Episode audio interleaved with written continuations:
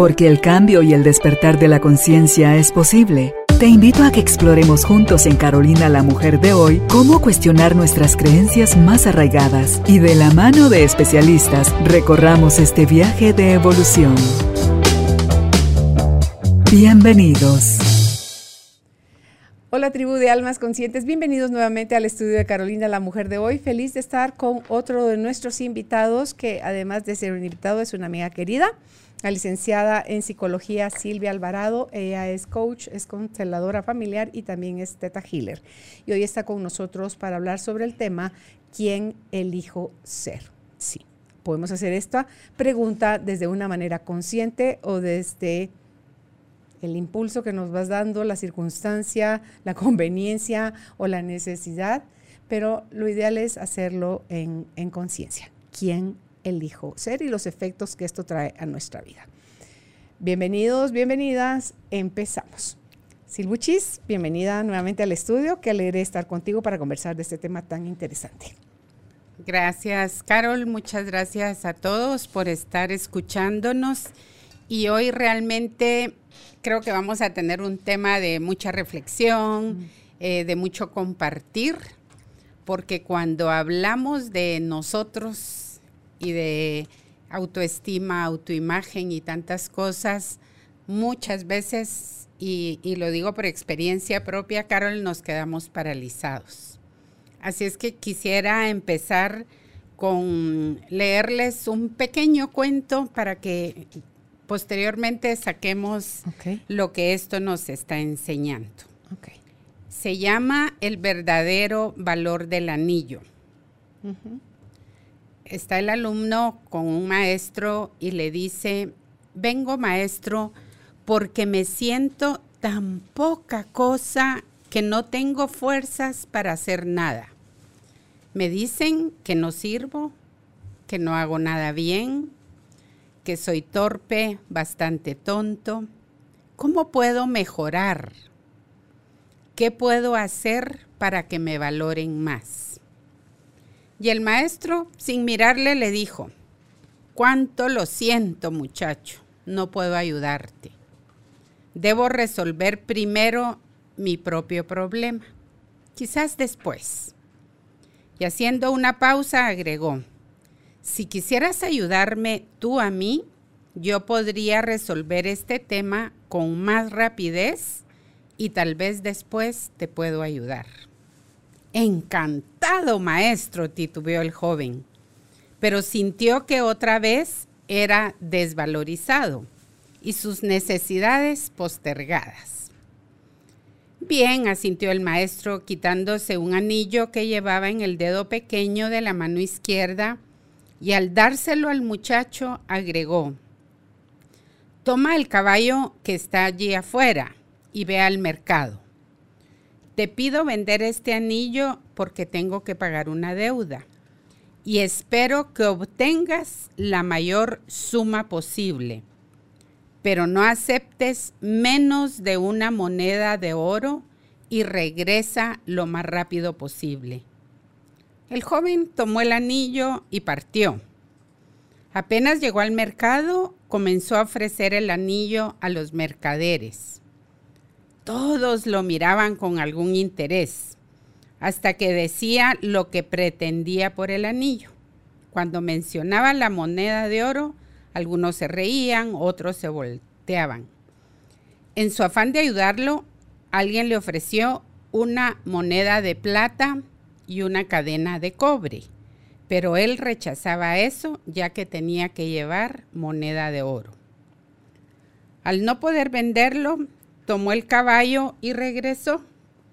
Deseaba haber tenido una moneda de oro y entregársela al maestro para liberarlo de su preocupación y recibir su consejo y ayuda. Y así entró a la habitación. Maestro, le dijo, lo siento, no me fue posible conseguir lo que tú pediste. Quizá pueda traerte dos o tres monedas de plata pero no quiero engañar a nadie respecto al valor del anillo. Importante lo que dijiste, amigo. Debes saber primero el verdadero valor del anillo. Vuelve a montar y vete al joyero. ¿Quién mejor que él para saberlo? Dile que quieres vender el anillo y pregúntale cuánto te da por él. No importa lo que te ofrezca, no se lo vendas. Vuelve con el anillo, le dijo el maestro. El joven llega al joyero y pregunta por el valor del anillo, quien le respondió. Dile al maestro que si lo vende ahora le doy 58 monedas de oro. 58, exclamó el joven. Sí, le dijo el joyero, podemos obtener más monedas por él, pero como la venta es urgente, el joven salió corriendo muy emocionado a la casa del maestro a decirle, quien le respondió, siéntate, le dijo el maestro, luego de escucharlo, tú eres como ese anillo, una joya valiosa y única como tal, solo puede evaluarte verdaderamente un experto. ¿Qué haces por la vida pretendiendo que cualquiera descubra tu verdadero valor?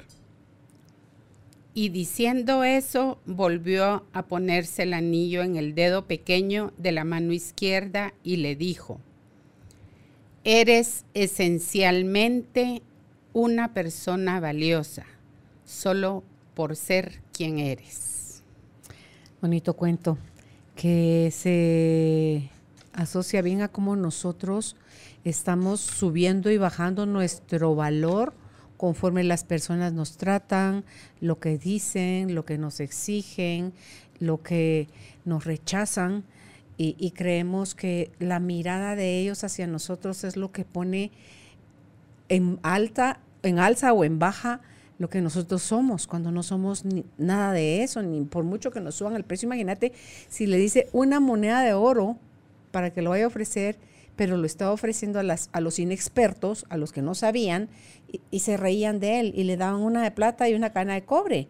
Cuando el joyero, aprovechándose también de la urgencia, de la necesidad, pero ya le daba 58, o sea, ese sí estaba, ese sí sabía cuánto valía ese anillo, pero aprovechándose de la necesidad quería dar quería dar menos, ¿verdad? Entonces, eh, digo yo, nosotros vivimos así, en, circunstancias donde nos vemos en, aprietos o, sintiéndonos de menos o incapaces, creemos que, que ni las gracias merecemos, no digamos que den algo por nosotros, pero es, creo yo, va más allá de, es que uno aprecia, valora, sabe que es y está dispuesto a dar y a relacionarse desde ese valor que sabe que tiene, pero te devalúas, te autodevalúas por lo que otros dicen. Totalmente. Entonces, sos mercadería de tercera categoría o de menos, cuando sos una joya preciosa a los ojos de quien sabe quién realmente eres. Así es. Y a, y a quienes nos, escuchan eh, en el momento del programa, quisiera pedirles que tengan un lápiz y un papel a la mano y que puedan escribir eso. ¿Qué tanto me valoro yo? ¿Y de quién depende ese valor? Si yo pongo de 1 a 10 o de 1 a 100, ¿cuánto me estoy dando? 50, 60, 70, 80. ¿Y de qué depende ese valor? Ya vamos a hablar de las etiquetas, pero ¿de qué depende ese valor y de quién, Carol? Porque vamos a, conversar un poco de cómo construimos nuestra imagen, cómo vamos construyendo esa autoimagen. Y mucho de lo que hacemos es que esa valoración que yo le doy o la construcción de la autoimagen es el modo con que yo me veo de determinada manera, cómo me observo, cómo me escucho, quién percibo que yo soy. Y mucho de, esa autoimagen se construye por el concepto que yo tengo de mí. Eh, nosotros en, clínica, en terapias o, o, por ejemplo a uno mismo, a mí misma me ha podido pasar en algún momento determinado cuando hacen esa pregunta, ¿verdad? ¿De quién depende el valor que tú te das? Y la mayoría de las veces la respuesta es de la opinión de los demás. Cuando no hemos hecho ningún trabajo en nosotros, 100% de la opinión de los demás. Así es. y, y no estamos conscientes que esa autoimagen o ese concepto que tengo de mí viene a través de nuestra historia, como lo hemos conversado en otros programas. ¿Quién me cuidó? ¿Quién me acompañó? ¿Qué valor me dieron? Qué, etiquetas fueron, porque muchas veces decimos, sabes que yo tengo una mala autoestima o una mala imagen de mí mismo porque tuve ciertos eventos en la vida que me marcaron, que eso es mucho de la expresión que usan muchas personas, pero no son los acontecimientos en sí, sino son los efectos que ese acontecimiento o lo que me dijeron provocó en mí y que yo de alguna u otra forma lo adopté como, como un ceíto, como que así es, como que es la, como que es la ley. Entonces, muchas veces todo eso que yo he vivido a través de la historia me convierte en una persona disfuncional, sin equilibrio, en una persona que, que cuando le dicen, tú eres capaz de hacer tal cosa, ah, no, no, yo no voy a poder, no lo voy a lograr y comienzo a menospreciarme, a considerar que mi valía depende de la opinión de los otros.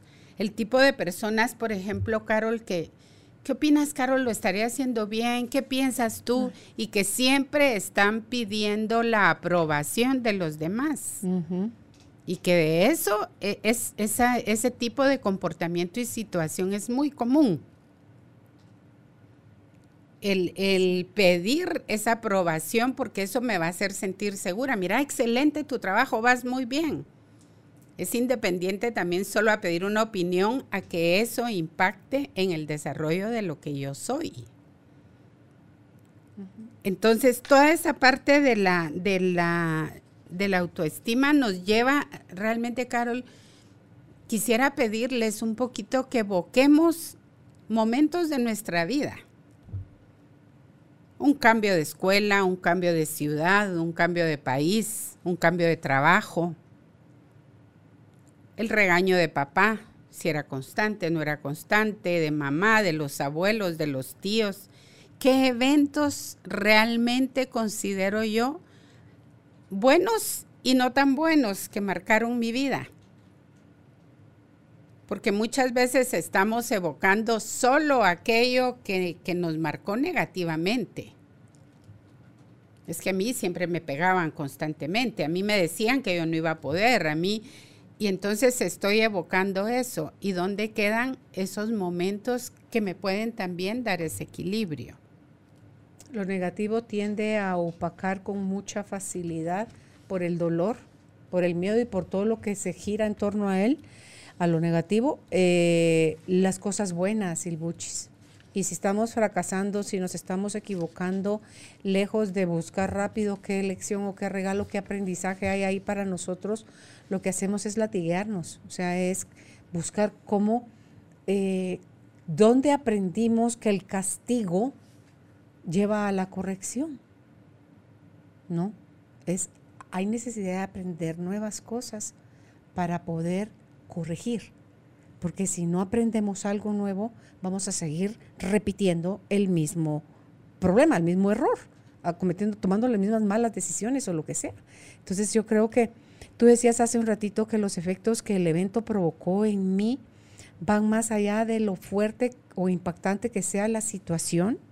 Es qué me cuento yo, o sea, cómo interpreté de 0 a 100 cómo lo percibí, cómo lo interpreto, porque ahí está relacionado. y cómo lo guardo. Y cómo porque conforme lo guarde, me voy a seguir contando historias. si la emocionalidad que me llevó a vivir esos eventos fue dura, fue fuerte, fue impactante, Jesús, José y María, ahí es donde están esos archivos, pero profundos, capa tras capa, tras capa, tras capa, tras capa. Y lo hemos atesorado por años el dolor, le dimos nuestra identidad a ese evento. Pero qué rico es poder oír ahora que es la historia que nos hemos contado del evento, lo que hizo que eso se perpetuara, lo que hizo que eso se profundizara y que siga contaminado, podrido, doliendo todavía hoy en día. Pero hay cosas que cuando me sucedió lo que me sucedió, yo no pude ver. Habían muchas cosas sucediendo al mismo tiempo. Y si yo ya estoy con orientación o con terapia, con ayuda de un especialista que me está ayudando a poder ver aquellas cosas a través de ejercicios y herramientas que ustedes tienen, Silbuchis, que lo ponen a uno desde otra perspectiva, vas a poder empezar a tener una narrativa diferente. Y cuando la narrativa es diferente, la sensación es diferente. Palabra de honor, Girl Scout. O sea, somos muchachas guías. Entonces, les prometo que las cosas se pueden ver menos dolorosas, menos, eh, ya no necesita uno seguirlas atesorando. Y entonces te empiezas a liberar la carga, la empiezas a soltar y empiezan a salirte literalmente alas y tu mente no solo en relación al pasado y el evento, sino que al presente y al futuro cambian drásticamente y tu estar en la vida se transforma totalmente. Y ahí te puedes volver a replantear esa pregunta, ¿quién eliges ser? A mí eso me encanta. Y te lo puedo escribir así porque solo rebobino mi cassette y veo que solo voy viendo como el caminar de, de mi transitar a través de estos años de poder querer ver mis heridas fuertes de la niñez, que finalmente les puede encontrar el regalo. Y dice uno, Jesús, José y María, ¿qué va a encontrar uno regalo de qué? Si eso duele, si eso está mal visto, si eso está condenado, si eso me hace sentir menos, si eso bla, bla, bla. Pero cuando ya se para uno en otra loma y ve desde otra perspectiva, dice uno, sí, esto me llevó a esto. Y gracias a eso, hoy estoy donde estoy haciendo lo que estoy haciendo. Sí, y nos quedamos, Carol, muchas veces totalmente paralizados. Y entonces me acomodo en el rol de víctima. Me quedo como que los demás tienen la culpa eh, y vuelve a salir el tema de, de, esa narrativa, de esa historia que me cuento de mis padres, mis abuelos, alguien me pegaba mucho, me trataba mal. Y, algo importante, Carol, cuando uno realmente ahonda y ve qué concepto tenemos de nosotros mismos, es tan importante poderlo como profundizar un poquito. Porque algunos, ah, soy inteligente, soy responsable, pero una torpeza y soy, y a veces cuesta hasta decir calificativos positivos, sino que me quedo atrapado en en esa parte que de alguna manera es un concepto que digo, pero mire, yo lo veo en talleres inclusive, es que yo soy así. Y nos cuesta asumir ese rol del adulto. Porque la víctima sigue en su niño y haciendo el berrinche y echando culpas, etcétera. Pero ya en el, en el adulto yo me tengo que hacer responsable. Y por eso me encantó, me encantó el tema porque es una elección el cambio. A veces nos puede doler, eh, nos saca lagrimitas de vez en cuando, nos hace ir hacia adentro y es lo que no nos gusta. Pero es que no puedes relacionarte con la valentía, con el amor, con la capacidad, con la valía y con todas las, virtudes que uno cree que necesita para poder lograr cosas, Silbuchis, que es lo que nos han enseñado, si no hace el proceso de enfrentar el dolor del evento archivado, el miedo que conllevó el evento archivado, el enojo, el asco, la tristeza, la pérdida, o sea, lo que sea que haya provocado el evento, que malaya que es una cosa, es una serie de aristas en torno a cualquier evento.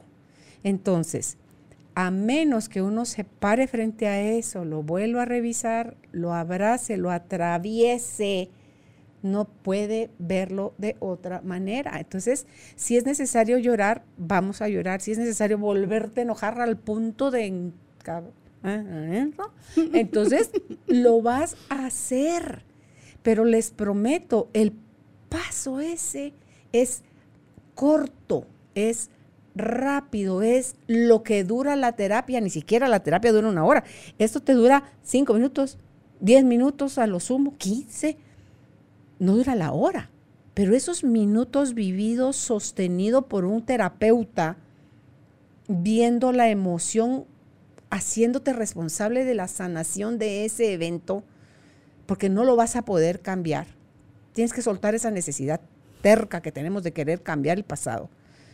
Y uno dice, lloré, yo que lloro así, tú que me has visto, que me has tenido también como terapeuta. Como te envidio. Sí, así, porque yo lloro así como niño chiquito.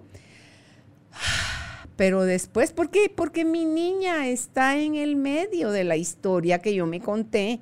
Entonces yo a mi niña le tengo que validar su enojo, su tristeza, su miedo, su asco, su culpa, su vergüenza, su todo. Decir, sí, no, no encontraste otras herramientas y así fue como lo viviste y así fue como sobreviviste, Carolina, sí. Entonces, queda uno después como niño chiquito que lloró con toda intensidad, así, respirando de esa manera, pero ya es de alivio, ya es de bálsamo, que te da el amor, es como un bálsamo, es de liberación, es de, yes, o sea, sí, lo logré. Sí, algo dentro de mí me decía que sí se podía. Es que es tan rico ese redescubrirnos, ese darnos cuenta que hay un valor. Me, encantó ese cuento porque te lleva a que siempre vemos hacia afuera. Tratamos de encontrar las respuestas afuera. Tratamos de encontrar culpables. Mm. Pero no nos damos esa oportunidad de decir, ¿qué me paraliza? O el ¿para qué me sirve ser así? Me quedo en el por qué. Entonces, en el por qué soy así, encuentro la respuesta, porque así me formaron mis padres, mis abuelos, etcétera, etcétera. Pero mm. cuando yo digo, ¿para qué me sirve ser así? Mm. Recuérdate que siempre encontramos ese valor secundario que me da ciertos comportamientos de qué, qué ganancia secundaria yo estoy obteniendo cuando uno lo ha trabajado, en mi caso, y a lo mejor puede ser el caso de, uno o de muchos de los que hoy escuchen este, este, este tema, para mí la falsa fuerza que yo requería para sobrevivir, porque yo creí que necesitaba ser extra fuerte y cero vulnerable, porque yo entendía eso como valentía, porque necesitaba sobrevivir, yo uno de los mecanismos que agarré era el no llorar. Por eso es que hoy lloro y lloro con tanto, tan fuerte, tan profundo. Porque yo creía que si yo no lloraba, yo era fuerte, yo era valiente. Entonces, y también no lloraba para no darle gusto a mi mamá. Que mi mamá yo sentía que me pegaba de más. ¿Cuánto yo peleé con la forma que mi mamá me daba un par de cinchazos, un par de paletazos, un par de chancletazos? Porque no, no me daba 200, me daba dos. Pero yo sentía que me los daba con toda su hambre, con toda su frustración, con todo su dolor. Y es cierto, con todo el dolor lastimamos a otros. Entonces, yo me llenaba de arrogancia, de soberbia, de altanería y todavía levantaba la cabeza así viendo a mi mamá como que si usted cree que me está doliendo, está bien loca. O sea, yo no lo decía con la boca, pero lo decía con el cuerpo, con el lenguaje corporal. Y entonces, y la miraba así como que ya terminó de pegarme. O sea, ya se quitó la gana. Entonces mi mamá me leía, obviamente, ¿verdad? Sin abrir yo la boca. Me leía. Entonces, vete de aquí. Me decía así, me tornaba, vete de aquí, Carolina. Todavía le volteaba yo el pelo largo y salía así como que, lero, lero, no me dolió. Me estaba doliendo el alma.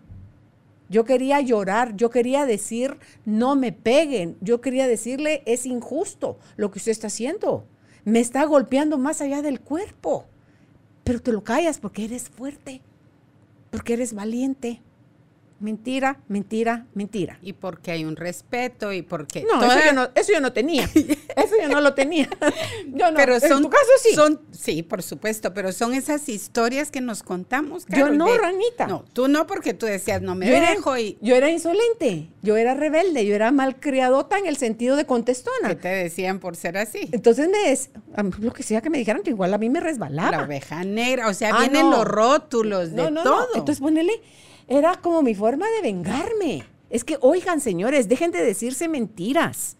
Porque si usted se sigue contando mentira por el respeto, porque es pecado, porque es la culpa, porque el lero lero, vas a seguir tapando una charada que está pudriéndose adentro de ti en forma de pasado. Y Entonces- sigue, y sigue, si no lo destapas, Claro. te sigue pudriendo y se corrompe dentro de ti y te vuelve esa persona amargada, triste, Soberbia, que no encuentra, sí, que rebelde, no encuentra absolutamente la felicidad en nada, ni en un pequeño Deja momento. tú, no encontraba la felicidad, encontraba una dulce sabor de boca, de miel, con, era mi forma ridícula, según yo, de vengarme de mi mamá, porque mi mamá sí la sacaba de onda. El que, porque Leticia, mi hermana, mi mamá estaba apenas levantando la mano y ni le daban. Entonces decía, decía yo, pues yo pensaba yo de Leticia, mi hermana, y decía, no puede ser posible.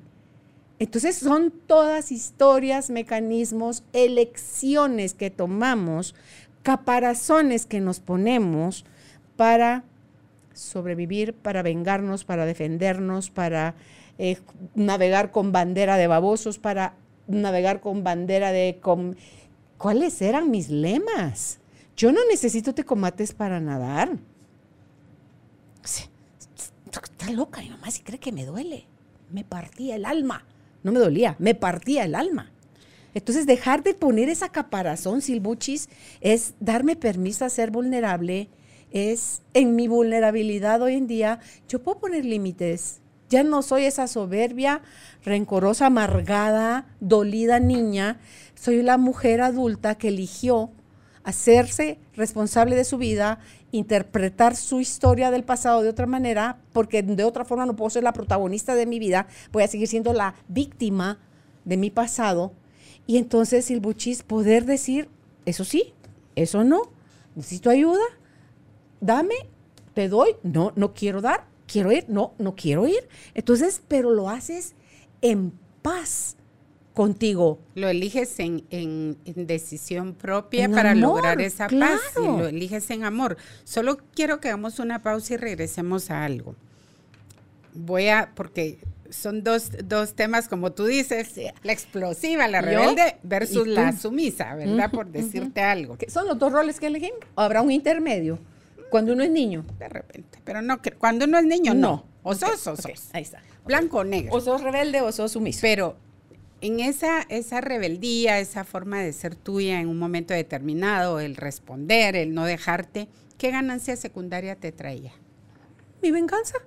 No te estoy diciendo, pues, era mi forma de vengar, era mi ridícula forma de sentir que me vengaba de mi mamá. Es decirle, "Mm". o sea, yo, yo levantarle una mano a mi mamá, darle yo dos hinchazos allá de vuelta, no podía. Eso sí, también tenía límites, ¿va? Pero mi cuerpito, como te digo, mi postura hablaba lo que mi boca, porque mi boca lo que sí tenía era mucho cuestionamiento. Cada día decía ponerme, ¿pero por qué? que Carolina dice que no tiene más hijos. ¿Qué, ¿Por qué no ponía a sus hijos hombres? Si éramos cuatro mujeres y cuatro hombres, que ellos no tienen manos, no tienen brazos. Entonces, cállate, Carolina. Es que mi mamá no estaba poniendo. A ver, Carolina, ¿te No te da- parece que no yo te daba opción, era- sí. Claro. Entonces, ¿qué interpretaba yo? Injusticia. Acuérdate que a mí se me desarrolló a raíz de esas interpretaciones de injusticia severamente mi arquetipo de juez, que era parte de mi sobrevivencia también. Entonces yo todo eso lo puedo ver y narrar y no sentir vergüenza, ni culpa a la hora de contarlo porque es la historia, lo mío es la historia con otros adornitos de, De un chorro gente. de gente, como el tuyo de sumisión, de otro chorro de gente. Entonces, yo como he tenido la valentía de hacer mis procesos, de reconectarme intencionalmente con una parte más amorosa en mí, con mi esencia, te digo, hoy puedo decir, sí, que qué beneficio secundario tenía, era mi dulce venganza. Ja, ja, ja. Esa carcajada es de la vida. Porque la vida sabe que no necesitaba yo vengarme de nadie. Era mi dolor. Era mi frustración. Era mi impotencia. Era mi sentimiento de injusticia. Eran mis pensamientos que yo me repetía, mi mamá no me quiere, mi mamá es injusta, qué bárbara. Entonces, pero yo no, él quería elegir porque la Leti jugó el otro papel. La sumisa, la obediente, entre comillas, porque no hacía caso. Ella hacía más que yo lo que le daba la gana.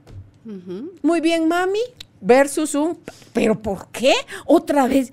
Carolina era el, pero ¿por qué? Y ella, muy bien, mami. Y ahí me tenías a mí somatando el cuchillo, el tenedor, el vaso, el plato y ella desaparecida, la Leticia desaparecida. Yo ponía la mesa solita. Eso me enojaba todavía más y mi mamá no miraba. Entonces, y si, mira, y si yo me quería quejar, me mandaba a callar.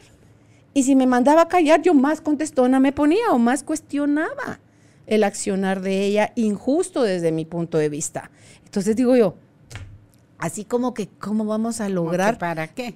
¿Cómo vamos a lograr poner en los hijos silbuchis cosas donde si yo no quiero un hijo ultra rebelde o hija ultra rebelde, pero tampoco quiero un hijo ultra sumiso, indefenso, incapaz, que fue lo que le terminó pasando a la larga a mi hermana Leticia.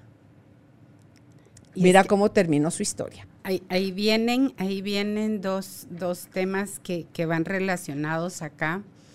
Y es, por ejemplo, para mí era el, la niña obediente, la niña buena, todo el tiempo era esa etiqueta de tiene que ser la niña buena, la que obedece, la que hace, la que dice, afirmado o reafirmado en el colegio, ¿verdad? Entonces era el punto de, em, en ese momento para mí, desde mi experiencia y de todo ese cuento que me creí, y esa narrativa fue, tengo que ser la niña buena, la que le obedece a mamá, la que en el colegio va a ser castigada por Dios hasta en algún momento si tú no eres obediente, todo eso que escuchamos en un mm. colegio católico.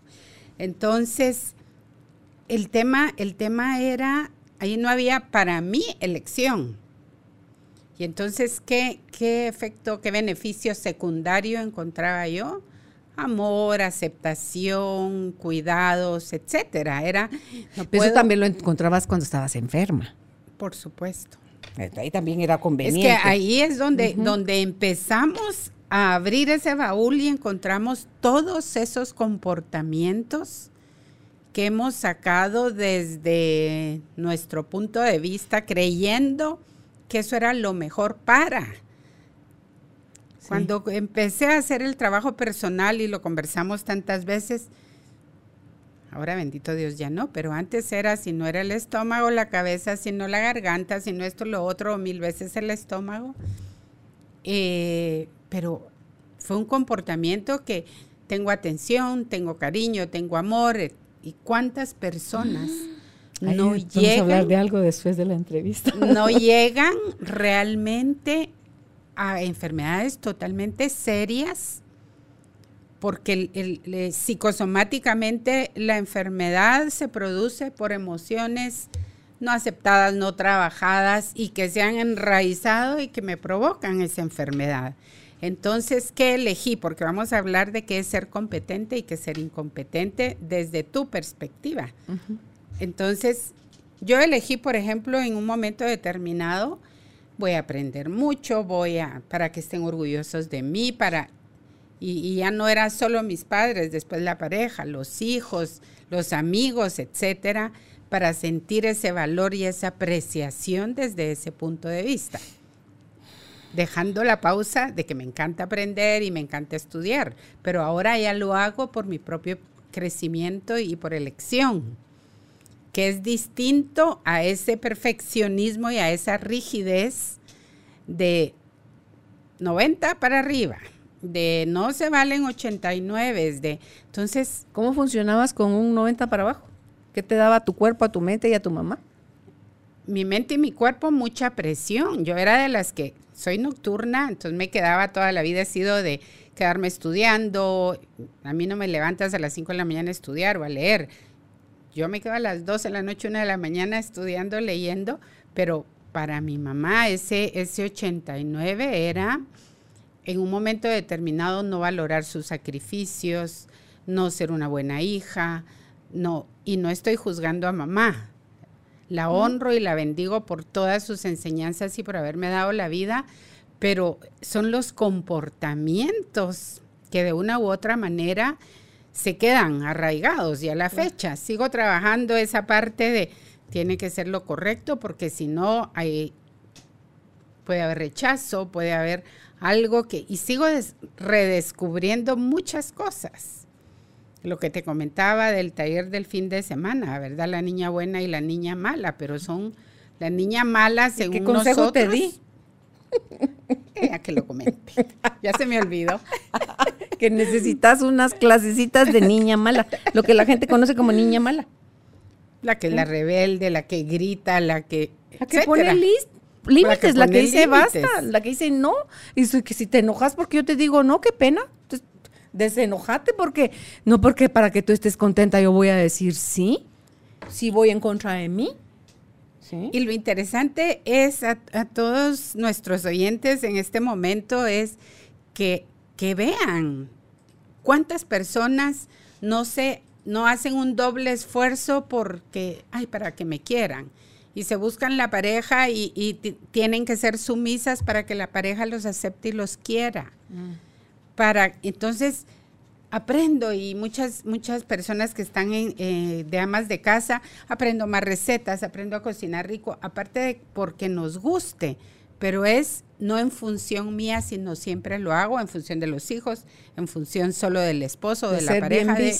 Sí, ser bien vista. Y entonces, ¿eso a dónde me lleva? Es a un doble esfuerzo y a no sentirme feliz y realizada. Claro, porque ¿dónde te estás dejando a ti? ¿Qué realmente tú quieres? ¿Estás satisfaciendo tus necesidades? ¿Es eso que estás haciendo tu sueño o es el sueño de alguien más? Toda esa frustración, todo ese eterno sacrificio va a ponerte mal tarde o temprano. Entonces te estás, vas en contra de ti misma. Así es. Y eso lo vas a pagar carísimo con enfermedad, carísimo. Y, y sobre todo, Carol, es si yo hago una elección de estudiar, de aprender, de ser la mejor, wow, tenemos que darnos permiso a fallar. A que esto no salió bien, que, que puedo hacer un segundo intento o un tercer intento y que no va a pasar nada. Y si alguien me rechaza porque una vez me equivoqué, no es mi problema, es el problema del otro. Mm. Pero allí es donde viene inclusive rompimientos de parejas, de matrimonios, porque no estoy llenando la expectativa del otro, porque no estoy cumpliendo el sueño del otro, que es lo que nos pasa como padres de familia. Tú vas a ser psicóloga porque yo soy psicóloga, tú vas a ser doctor, tú vas a ser arquitecto y entonces viene la frustración. Y la amargura. De que no estoy sintiéndome realizada como persona, que pierdo esa parte de mi esencia. Porque no estoy siendo feliz, estoy cumpliendo el sueño de papá o el sueño de mamá. Y entonces allí comienzo a ver muchos obstáculos. No logro terminar la carrera, no logro salir adelante, me va mal en el trabajo, me va mal en muchas cosas. ¿Cuántos terminan la carrera, les llevan a los papás el título y aquí está tu título? Pues, y después se dedican a otra cosa. Tuve un chico que lo hizo, le dijo al papá, bueno, ya soy arquitecto, cumplí tu sueño, ahora voy a cumplir el mío, aunque ya perdí unos ocho años de la vida, pero... Bien por él. Aquí está. Ahora vuelo a soñar, a diseñar, a escribir, a volverme bohemio, como tú siempre me decías. Pero, ¿qué, hay allí, Carol? ¿Qué vemos allí? El miedo a que nos tachen de incompetentes, de... Vete más atrás, ves la frustración de los sueños no cumplidos de tus papás. Cuando tenés papás que no se han dado permiso, no se atrevieron hacer ellos mismos y vivieron en función de otros, van a tener hijos así y va a resultar un hijo, una hija que se les va a revelar, la oveja negra, que, que se llama en Teta Healing y en todo esto de la sanación, van a tener ese hijo, esa hija, oveja negra, que se va a atrever a hacer las cosas de una manera diferente y eso puede implicarle exclusión, puede eh, exigencia, rechazo, cualquier cosa puede eh, eh, convertírsele a la oveja negra eso en su vida, en su día a día y en su relación con su, con su familia. Pero vale la pena. Por supuesto que vale la pena. No hay otra forma de vivir tu vida si no es atreviéndote a decirles, qué, qué linda es tu vida, no es la mía. Y como nos podemos ir de bruces y rompernos los dientes en el suelo, porque puede pasar. Porque si se hace mucho desde el dolor, desde la soberbia, puede pasar, por supuesto. Pero ojo que también en esas caídas aprendemos.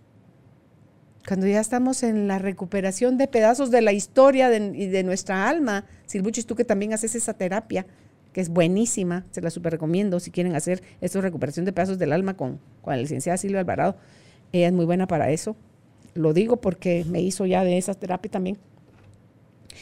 Y em, ese resurgir de el, el yo que reprimí dentro de mí, ese yo que vino a ser Carolina, no vino a ser Leticia, no vino a ser Irma, no vino a ser Jenny, ni Fernando, ni Sergio, ni Juan, ni Gerardo. Vino a ser Carolina, no vino a ser Minerva, no vino a ser Guillermo, no vino a ser mis maestras, mis profesores, no vino a ser mi marido, mis hijos, mis nietos. Vino a ser todo esto que estoy descubriendo de unos años para acá. ¿Valió la pena? Sí, valió la pena. ¿Era necesario que sufriera?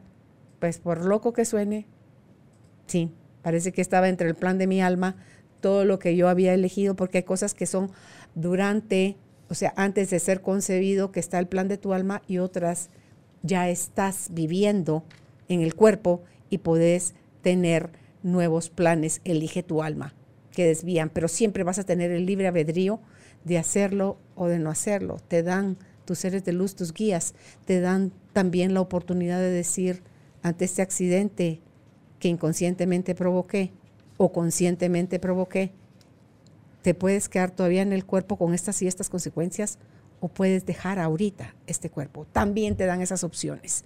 Entonces dice uno, wow, todo, Silbuchis, cuando se ve desde otra perspectiva, todo, todo, todo es una oportunidad de crecimiento, de desarrollo, de evolución. Y dice uno, wow, si lo puedo hacer desde el amor, hoy yo estoy eligiendo aprender con menos patadas, codazos y manadas, porque ya tuve mucho de eso, pero no es lo que me dieron, es lo que yo me daba a mí misma. Y, relacionado a todo eso, me llamó mucho la atención una parte eh, en la lectura que, también decía, ¿cómo te maltratas? Uf, grosero, ¿cómo nos maltratamos? Pero no lo vemos como un maltrato y no, es, no tomamos conciencia o no lo queremos ver. Ahí hay, mucho de lo que puede estarnos sucediendo, pero ese maltrato no es físico, es emocional, porque en todo ese desvalorizarme, no, yo no puedo, no avanzo, estoy repitiendo historias y, voy entrando en la zona de confort de, de, esa víctima porque asumir mi papel de protagonista, uy, requiere de mucho, me decía una chica. Conciencia. Es tener conciencia, pero lo importante es cómo me hace sentir ese concepto que tengo de mi propia imagen. Que no te maltratas físicamente, todo a parar al cuerpo. Por supuesto. Hay gente que se pega.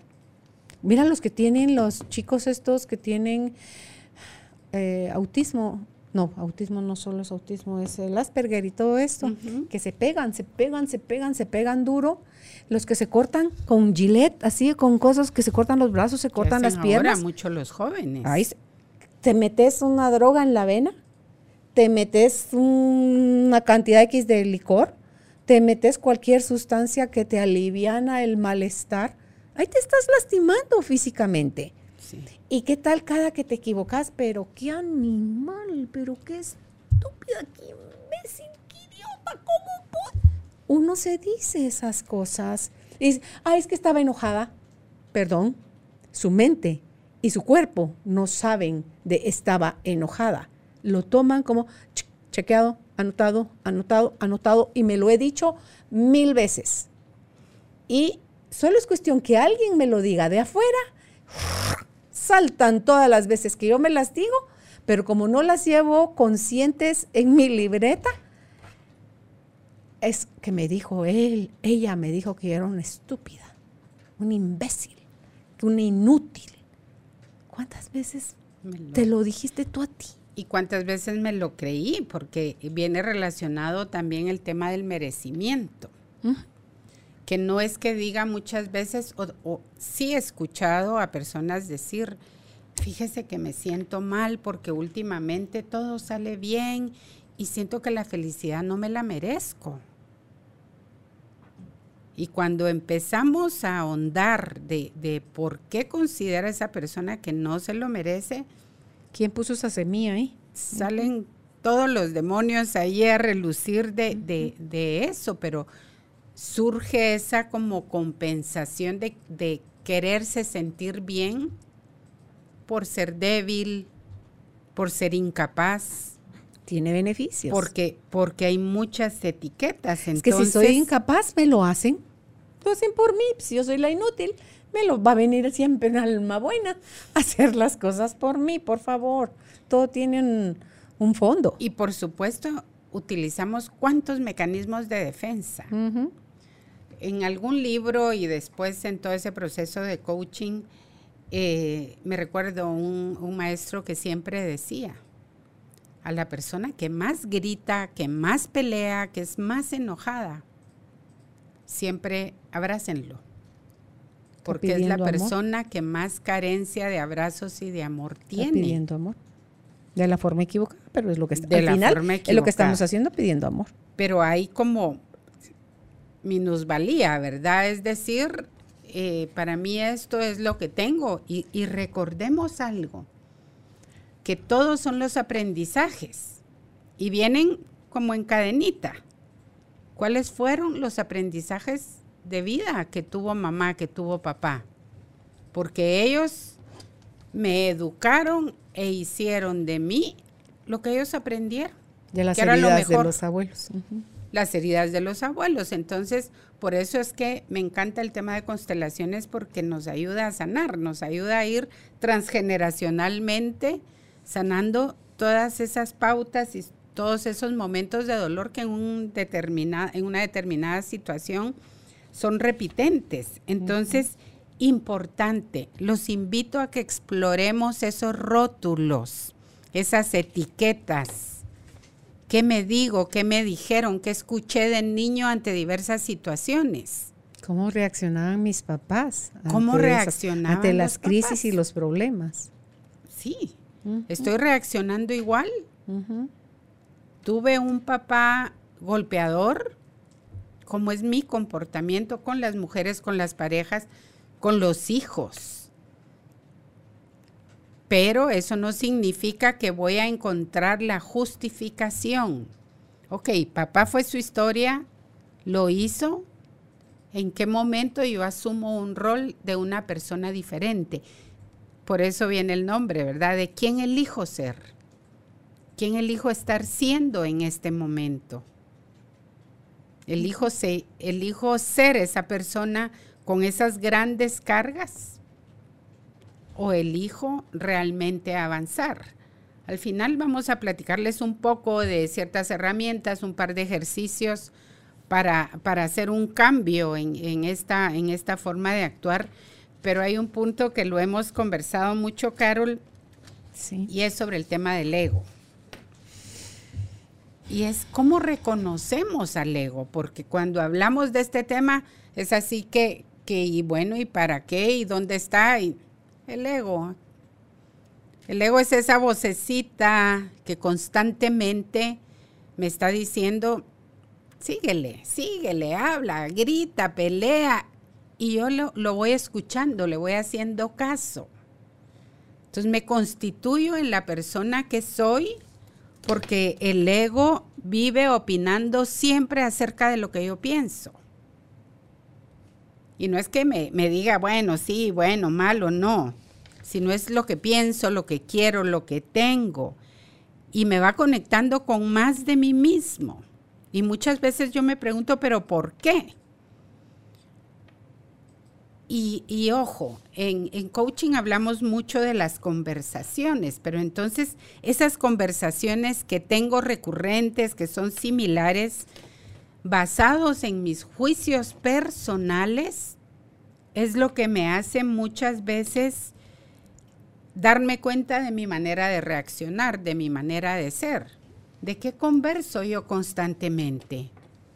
¿De qué le hablo a mis hijos? ¿De qué le hablo a mi pareja? ¿De, de cómo estoy realmente reaccionando?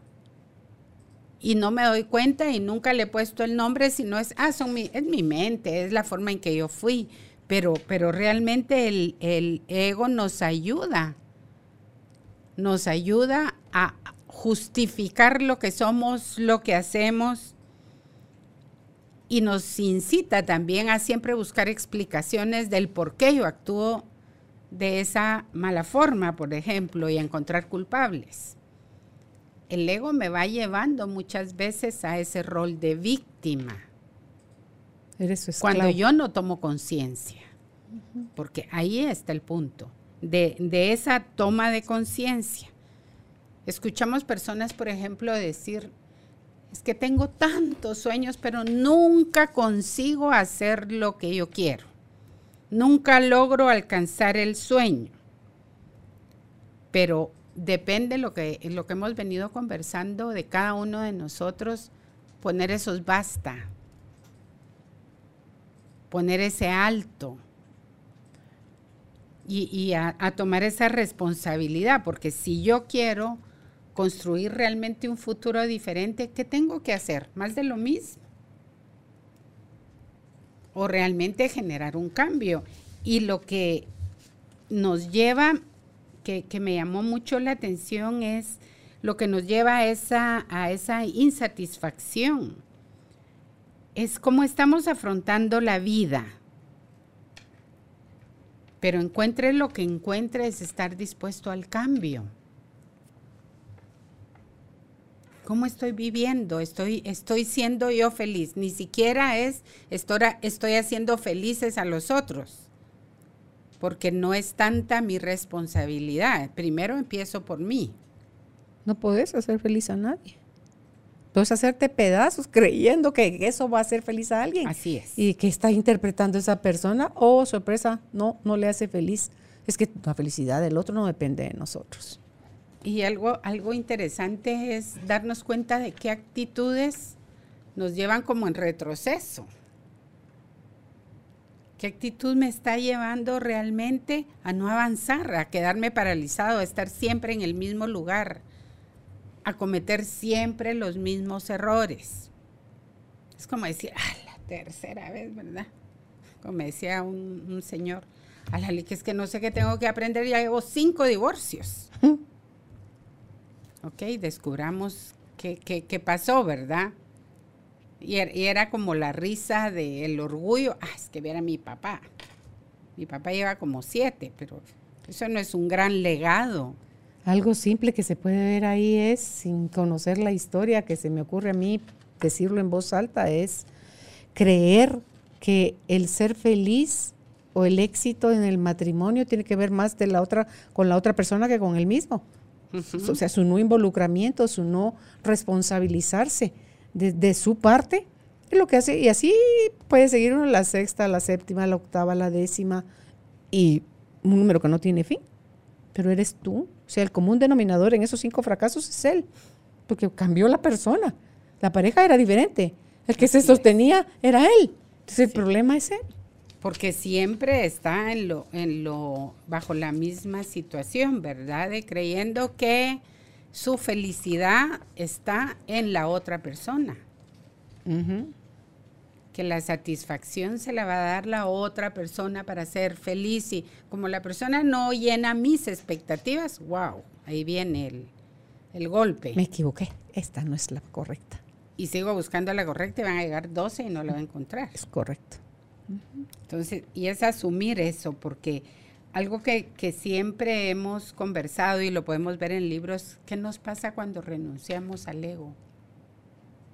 ¿Qué encontramos? Salimos de la dualidad, creo yo, pero el ego es parte de cohabitar un cuerpo, es parte de la mente y nosotros nuestra identidad la tenemos basada en la mente y el cuerpo. A eso es lo que llamamos eh, Carolina, es este cuerpo, va con esta mirada, estos ojos, esta nariz, estas manos. Eso es y lo que yo todo lo que tengo metido en la cabeza y todo lo que está impregnado en mis células y toda mi historia ancestral y todo eso. Entonces, si mi cuerpo perece, o sea, si el último aliento y, y mi cuerpo muere, la mente se va con él. La mente para vivir necesita un cuerpo que esté latiendo, sus órganos estén funcionando. Si no, no hay, no hay mente. Yo creo que cuando trascendemos, creo yo, y dejamos el cuerpo, lo que pasa al otro, al otro, al otro reino es el alma. Así es. Que el alma nunca se fue de ahí. O sea, nos deshacemos nada más del tacuche, el tacuche es el que desaparece. Esto que hacemos, esto que creemos que somos, pero no somos eso, eso es el ego en el mundo de la dualidad, donde existe miedo, donde existe amor. Que nosotros le hemos puesto lo opuesto al amor, el odio.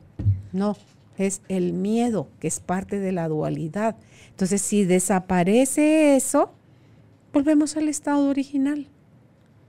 Y si uno, wow, wow, entonces, ¿qué poder le quiero dar yo a mi ego? Lo he dicho en otras entrevistas acá. Eh, eh, Wayne Dyer decía ego, deletreando palabra por palabra, era edge, God out. Quiere decir dejar a Dios afuera. Es cuando le estás dando todo el poder a la mente. Así es. Y, allí, en ese, en ese punto, si le estoy dando ese poder a la mente, más se arraigan los miedos. Porque este ingrato actor que cohabita con nosotros, su función es mantenerte vivo. Y para mantenerte vivo te está lanzando pensamientos negativos pero por cantidades industriales, porque quiere que sobrevivas, que llegues a la medianoche vivo. Si tú mueres, muere el ego contigo. Entonces el ego, su única función es mantenerte vivo.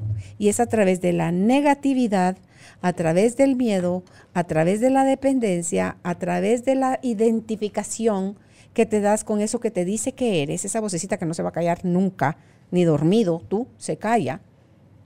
Entonces, él ahí está cumpliendo su función. Hazte consciente de eso. Y entonces él, tú lo dejas de querer, él no lo vas a desaparecer. Como si tienes cuerpo, va a estar contigo. No busques reprimirlo, dominarlo. Puede ser, dicen que el ego como jefe es un mal jefe pero mal, jefes que de verdad se las ensaña. Pero como esclavo es súper eficiente. Por supuesto. Pero el ego solo puede ser esclavo del amor, si quisiéramos verlo con esa historia. O el ego pierde preponderancia cuando recuerdas más quién eres, cuando te mantienes más en ese estado, que es el amor. Y en el amor, el amor es un entero, es una unidad, no hay no hay polaridad, no hay dualidad. Y sabes qué es lo lindo también, Carol, es que nos da, a liberarnos de, él, nos da esa capacidad de elección. Sentimos esa libertad de no estar atrapados a. Claro, y no te liberas. Sabes ya quién es, sabes cuál es su función y sabes hasta dónde puede el que le es que se te vaya, vaya, ya no voy a tener el que le da el poder de jefecito sos tú va y viene, pero yo lo alimento constantemente. Pero es que él te está mandando el pensamiento. Uno cree que es uno. Eso es lo que yo digo, cada cosa chilera, cada cosa en la que me ha gustado de mi vida, ay, es que fue idea mía, mi sombrero, nunca es idea nuestra. Son nuestros guías espirituales, es Padre, Madre Dios, es la vida, es el amor, lo que nos inspira. Lo que eso para eso, para mí el genial explicando todo eso era Wayne Dyer Ay, sí. ¿Verdad? Y eh, él dice en su libro I Can See Clearly Now, ahora puedo ver claramente, él narra ahí una retrospectiva del su proceso de vida, pero visto desde otra perspectiva. Por eso es que el libro se llama así. Ahora puedo ver claramente. Lo que uno se contó como verdad, resulta que no, estaba empañado. Estaba visto solo desde un monofocal. Tiene que ser multifocal para que puedas ver con claridad. Al elefante, si te dan la oreja, tú decís que, que, el elefante es una cosa aguada. Si te dan el moco, si te dan la cola, si te dan la pata, si te dan el lomo, vas a describirlo, el colmillo, de una manera diferente. Así somos nosotros en la vida. No vemos el elefante completo. No vemos los eventos completos porque están empañados por historias, por prejuicios, por interpretaciones, porque el ego está haciendo de las suyas, porque el ego te quiere tener vivo. Pero si te está haciendo sentir feo, no le maltrates de vuelta. Dile gracias. Sé que tu función es mantenerme con vida, gracias. Déjame observar si esto es un riesgo imaginario o es un riesgo real. Y si es un riesgo real, yo me hago cargo, pero son cosas que suceden rapidísimo. Dice, si tú estás en la selva y vienes, te das cuenta que viene un león corriendo hacia ti, no te paras y dices, traerá hambre este ingrato, este chatío traerá hambre. Estoy porque sus garras cuando me doy cuenta. Sí, no, tú dices patitas, ¿para qué te quiero? Me subo al primer árbol que encuentro. Entonces, hay cosas en las que no razonas así como que, pero hay cosas en la vida que sí te permiten eso. Y entonces ahí te vas a dar cuenta que mucho del miedo que tenemos es imaginario. Así es. Pero es esa parte de tu sistema de estar vivo. Para seguir vivo, esa parte de ti necesita meterte miedo. Y, y algo, algo muy lindo, Carol, y es, lo podemos ver no es que voy a mantener un estado como de, tanta paz, así que no, van a venir adversidades, van a venir dolores, pero lo vives de una manera distinta, porque en ese elegir quién soy, hermoso cuando ya trabajaste el perdón, no solo hacia ti, de muchas cosas, de muchos errores, de lo que sea, hacia quienes en un momento determinado me pudieron ofender me vuelvo más compasivo, tengo como el corazón más abierto, vivo en lo que hablábamos, vivir en gratitud. En gratitud porque llovió, porque se nubló, porque hubo tempestad.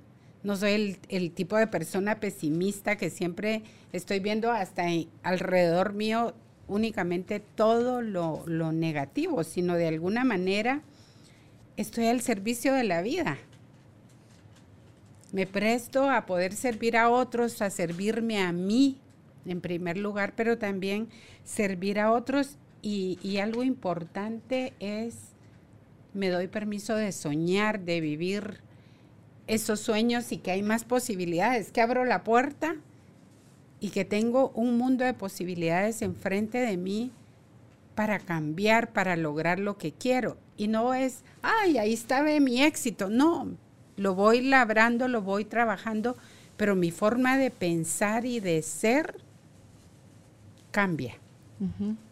Cambia porque te recuerdas en algunos programas cuando estábamos en, también en la radio veíamos esa parte de, escribir tu historia. Que tiene un gran valor y todo lo que vamos descubriendo en esa historia. y cuáles son todos esos comportamientos que se, que se repiten. Para mí fue un regalo darme cuenta de culpa, culpa, culpa, culpa. En todo lo que escribía salía la culpa. En la autobiografía. En la autobiografía. Entonces, un tema importantísimo es darnos cuenta que tenemos muchos dones, que tenemos muchos talentos, que tenemos muchas fortalezas que no estamos utilizando y que las tenemos escondiditas. Las tenemos fuera de nuestro alcance según nosotros, pero no están fuera del alcance, sino algo importante es todas esas fortalezas en los distintos dominios de mi vida, en los diferentes roles. ¿Cuál, cuál para mí es la fortaleza de ser mamá, de, de ser psicóloga, de ser coach, de trabajar en esto, en cada rol yo puedo descubrir que hay distintas fortalezas. Y, me gustó mucho, eh, en uno de los artículos encontré que, hay un autor, Mike eh, Murdoch, tiene un libro que se llama La ley del reconocimiento. Y él dice, lo que eres se encuentra en tu vida, a la espera de que lo reconozcas. Porque ni siquiera somos capaces de esa palmadita. Para mí esas cuatro letras, amor, lo que eres, amor. Seguí la otra parte. Lo que eres se encuentra en tu vida. Amor. A la espera que lo reconozcas. Amor. que eso sos, amor. Sí. Lo que reconoces puedes celebrarlo. Y lo que celebras finalmente lo recompensas y se queda en tu vida. Amor, te queda siendo amor. Pero, pero es, de verdad, yo quiero invitarlos a que se lancen y que nos lancemos. Me, me, involucro porque siempre para nosotros todo esto es un aprendizaje, porque esto sucede, me va a suceder en mi día a día en el rol, en el trabajo, en, en las cosas que yo veo. Entonces, ¿qué hago para accionar? Porque qué lindo todo y ay, voy a cambiar. ¿Cuántas veces no escribimos esa palabra cambio? Voy a cambiar. Entonces, ¿para qué trabajo? ¿Para qué entro a un trabajo personal? Porque el trabajo personal es diferente a ese hacer, hacer, hacer para tener totalmente, porque ahí es donde me pierdo. Entonces lo importante es llegar a mi ser, a mi esencia, porque cuando yo tomo acción me estoy reconociendo en ese ser valioso y grande que hay en mí. Y eso, Carol, es lo que me va a llevar a la acción en el momento en que yo reconozca y haga una lista de fortalezas, que te digo, lo hemos visto en algunos talleres, pero cuando estoy dando talleres siempre me gusta muchísimo poner esa parte de fortalezas y áreas de mejora. Y hay personas que en las fortalezas escriben una y se quedan buscando ahí arriba, que baje un poquito la información para escribir tres fortalezas, pero la lista de áreas de mejora o debilidades, como mucha gente le llama, 10.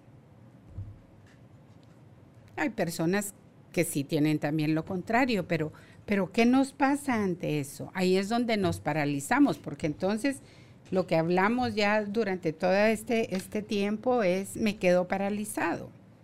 Entonces, ¿cómo logro realmente estimarme, amarme, quererme? Afirmo que hice algo bueno, lo, declaro. Recordemos que el, lenguaje genera acción. Entonces, el, poder decir a mí me encanta la gente que celebra esos pequeños logros. Ya no insulté, ya no insulté a, los buses, ya no insulté al motorista que se me atravesó. Pequeñas cosas. Empecemos con los cambios poco a poco. No quisiera dejar afuera estos puntos, Carol, em, que son tan importantes y que muchas veces, uy, nos cuesta miles el poder decir cuánto yo me amo, cuánto yo me estimo. Yo, yo la palabra estimo, antes, ah, sí me estimo y la veo, pero como más superficial. Para mí es cuánto yo me quiero, cuánto yo me acepto, cuánto yo me valoro. Y, y cuando yo eh, como estaban, veníamos hablando, ese celebrar, darme un abrazo y, afirmar que hice algo positivo, que hice un pequeño logro, un cambio. Súper importante, como veníamos hablando cuando dejo de tener ciertas actitudes en la calle, cuando voy en el carro, etcétera. y, y cuando declaro y digo, ¡Ah! pude lograr algo, que hice un curso, que ahora que tenemos tanta oportunidad en línea, que leí un libro, que sostuve una conversación que tenía pendiente, que perdoné, en fin, hay tantos comportamientos o tantas cosas que podemos celebrar. Y cuando digo, wow, hoy me siento efectiva, hoy me siento capaz, hoy es tan rico poderlo decir y sobre todo si quiero invitarlos a eso, ¿verdad? Que celebremos los pequeños logros. En el carro yo digo, wow, Silvia, muy bien, lo lograste, lo hiciste. Te tiraste al agua, perdiste el miedo, porque son las cosas que muchas veces nos atrapan y que no nos permiten llegar al cambio. Ok. Hay que estimarse porque eso es de, de dentro, de ti para ti. Lo mejor que puedes hacer es tenerte a ti en alta estima porque te vas a hablar más amoroso, vas a hacer cosas más amorosas, vas a descansar, vas a comer más sano, vas a hacer ejercicio, vas a poner límites, vas a empezar nuevas cosas, vas a acabar cosas que venías posponiendo y no te atreves. En fin, todas las cosas son posibles o se abre un nuevo mundo de posibilidades cuando empezamos a reconocernos, a estimarnos. Estoy de acuerdo. Y yo sé que el tema para muchos es, wow, qué bonito, etcétera, pero ¿cómo le hago, verdad? Entonces, independientemente si en algún momento no puedo solo y pido ayuda, quisiera invitarlos a, que practiquen algunos de estos ejercicios, Carol. Em, ya que ahora pueden estar viendo el programa y poder decir, wow, no capté eh, este ejercicio, puedo volverlo a ver. Y hacer declaraciones es una poderosa herramienta. Y una de las declaraciones puede ser, renuncio a repetir los rótulos que me dijeron en el pasado, a maltratarme, a creer que no sirvo, que no valgo, que no me lo merezco, a mi desconfianza, al miedo, a la negatividad. Y declaro que elijo ser una persona que me aprecio, que soy competente, que soy sincera, que soy íntegra, íntegra y que aprovecho las oportunidades. Confío en mí, me respeto y soy una posibilidad para los demás. Cuando hago esa renuncia y esa declaración, Estoy también trabajando esa parte que venimos hablando durante el programa del ego, de soltar el ego, porque es la declaración me llega, me, me lleva a afirmar todo lo positivo que yo puedo lograr. Por supuesto que este es un modelo, ustedes lo pueden cambiar y poner de acuerdo a lo que consideren. Y también démonos un tiempito para, para, por ejemplo, darnos cuenta qué mensajes negativos expresaron otras personas o los escuché durante la historia de mi vida, los he venido escuchando acerca de mi cuerpo, acerca del dinero, acerca del amar, acerca de mis fortalezas, de mis relaciones de tantas cosas que yo puedo eh, realmente recordarme. ¿Cuáles fueron las creencias negativas que me transmitieron? Ese tú no vas a poder, tú no eres capaz. Todo eso hagamos nuestra lista. ¿Con quién te comparaban cuando criticaban tus actitudes? con tu hermana mayor, con tu hermano hombre, con tu hermano menor, con, una, con un primo, ¿con quién te comparaban? De no, tú no eres buena, tú eres, no eres tan buena como. O sea, porque eso también nos marca.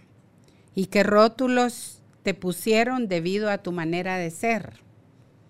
Niña traviesa, niña desobediente, niña incapaz. Entonces, escribir todo esto y lo que conversábamos hace un momento. Veamos un poquito, conversemos si tenemos la dicha de contar con nuestros papás, que nos cuenten su historia. ¿Qué sabemos de ellos? ¿Qué, qué, ¿Cómo vivieron su niñez? Eran permisibles con ellos en algunas cosas, creyeron en una, crecieron en una época eh, muy rígida, porque también es interesante escribir una lista de lo que criticas de ti, que es todo aquello que tú criticas, pero hagamos en la columna izquierda todo eso que critica y en la columna derecha escribo nuevos comportamientos. ¿De qué me quiero hacer cargo? ¿Qué nuevos comportamientos puedo hacer? O sea, ¿qué contrarrestaría eso que te criticas? Todo eso que yo me critico, soy un rebelde, soy malo, soy no, en fin, lo que ustedes consideren. ¿Qué nuevo comportamiento hay? De, pero es de corazón, ¿de qué me quiero hacer cargo? ¿Cómo veo esa nueva imagen de mí no para agradar al otro, sino es para agradarme a mí, para sentirme bien conmigo mismo. Y, algo interesante también que va a contribuir mucho a reconstruir esa nueva imagen de cada uno de ustedes es qué valoran de ustedes mismos. Encuentren dónde está su valor, qué conceptos positivos pueden escribir de ustedes. Y si lo pueden hacer diario, excelente. Escribir lunes, valoro mi positivismo del día de hoy. Lo pueden hacer en la noche. El martes, ¿qué valoran de ustedes? ¿Qué hice? En algún momento me recuerdo que, conseguí un frasco pequeño y en un post-it o en un papel pequeñito iba anotando como hacer el frasco de la gratitud, pero acá es también la apreciación sobre mi persona, porque van a encontrar una infinidad de cosas lindas y maravillosas que van a encontrar de cada uno de ustedes. ¿Quieres llenar tu botecito de papeles? Pregúntale a la gente que te quiere bien qué valoran de ti. Uh, te pueden dar varios papelitos. Que lo creas, ya son otros cinco pesos. Pero a veces es más fácil, es que hay cosas que suceden para la gente de fuera ver nuestras cualidades que nosotros mismos. Somos más rápidos a veces para perdonar a otros que para perdonarnos a nosotros mismos. Somos más duros para castigarnos a nosotros que para castigar a alguien más. Entonces, ahí es donde como que se va poniendo, el agujero no está así amplio, grande para abrir según la persona que no quiere salir del agujero, que lo ve así como que se va como embudo y ay Dios, yo no voy a caber por ese ojito. Pero es la distancia que hay entre tú y la salida de ese agujero. Porque resulta que cuando llegas a la superficie era un espacio grande, pero era la distancia de lo que ves imposible lo que te hace ver lo pequeño, la, la posibilidad. Pero la posibilidad va del tamaño con tu voluntad. Entonces, ¿Qué quieres para ti? ¿Qué ya no quieres para ti? Está en tus manos, no hay manos de alguien más. Tenemos la dicha que cuando somos más amorosos con nosotros, más personas amorosas hay fuera que también van a ser amorosos con nosotros. Y darnos cuenta que todo eso, como decía Carol, de ver ese agujero pequeño o muy grande, va a depender de nuestra percepción. Y esa percepción va a depender de cuánto yo he trabajado en mí, de cuánto me estoy haciendo responsable de decir, wow, veía el agujero pequeño, pero ahora ya quepo allí. Ya puedo verlo, ya puedo avanzar, ya puedo caminar. Porque Mientras más te acercas, más ves la posibilidad. Sí, y, y veamos, el camino de las posibilidades es inmenso. Sí. Pero depende de mí, de mi actitud de decir, sí lo voy a lograr y lo veo así y así. Y lo importante es ir acortando las brechas. No pretendo trabajar todo de un solo, sino voy acortando las brechas para realmente lograr ese cambio. Y recuerden en cada logro que van teniendo, por pequeño que éste sea, celebrenlo. Celebrenlo porque eso nos da, el panorama cambia. Ya entonces podemos ver de, porque aquí lo tenía anotado, los logros y los fracasos del, pasado nos hacen sentir de una forma. Cuando usted siente que todo se pone negro, negro, negro, en las lucecitas del tamaño de lo que pincha un alfiler, es porque usted se está diciendo muchas cosas negativas. Dice, por cada cosa negativa que se dice, cinco tiene que decirse positiva, sí, híjole, cinco. Pilas, pues, entonces déjese decir cosas negativas, cáchese haciéndolo contrarreste, canceles. Eso es tan fácil, esa práctica. Cuando usted se cache criticándose, cancelado.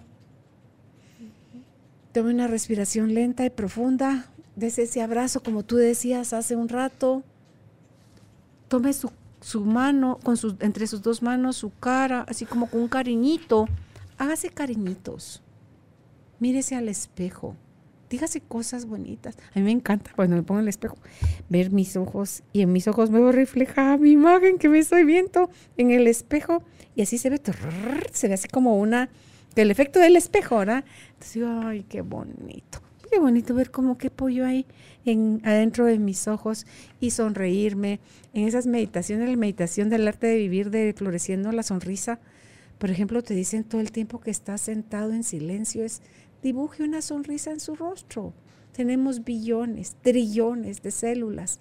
Vea cómo esa sonrisa se dibuja en cada una de sus células. El bienestar que se siente es increíble. Hay un pensamiento, déjelo pasar. No se, no se aferre a él, solo obsérvelo, ya se fue. Y no importa si viene otro.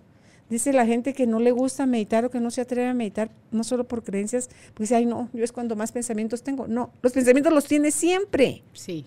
Estar sentado en esa posición es donde uno se puede hacer consciente de la cantidad de pensamientos, pero todos esos espacios conscientes entre un pensamiento y otro, wow, son los espacios de wow, de conexión con, con, la grandeza, de conexión con el amor, de conexión con quien realmente somos.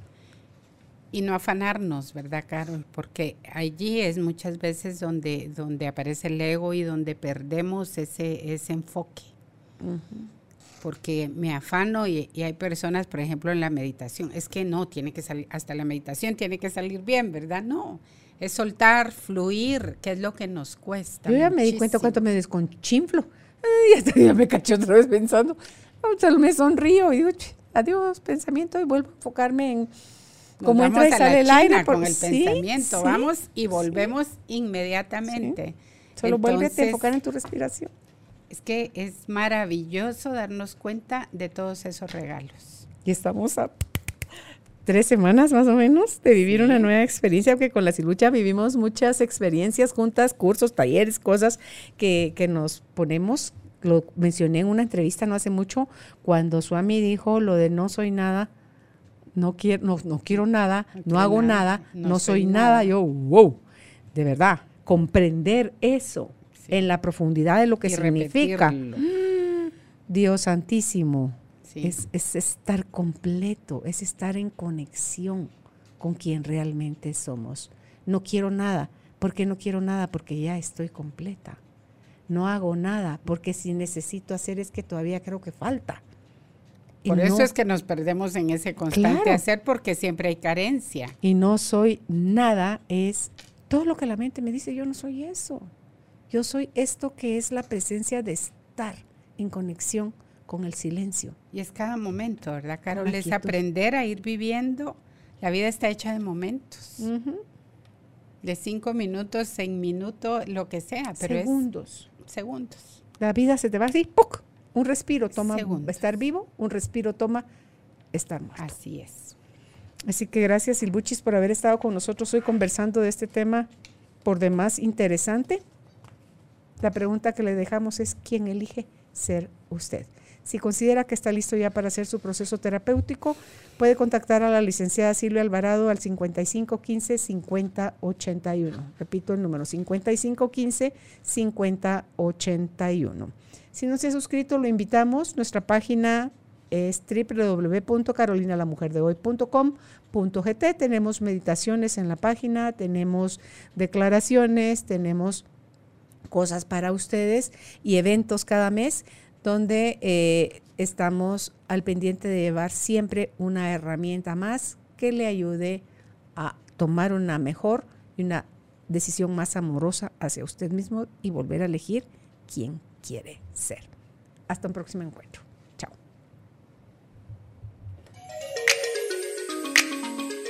Gracias por ser parte de esta tribu de almas conscientes. Recuerda visitar nuestra página web carolinalamujerdehoy.com.gt Para más información de estos temas y de nuestros invitados, tenemos más programas, blog, libros, talleres, tienda en línea y material exclusivo para quienes se suscriban. Encuéntranos en redes sociales como Carolina la Mujer de hoy.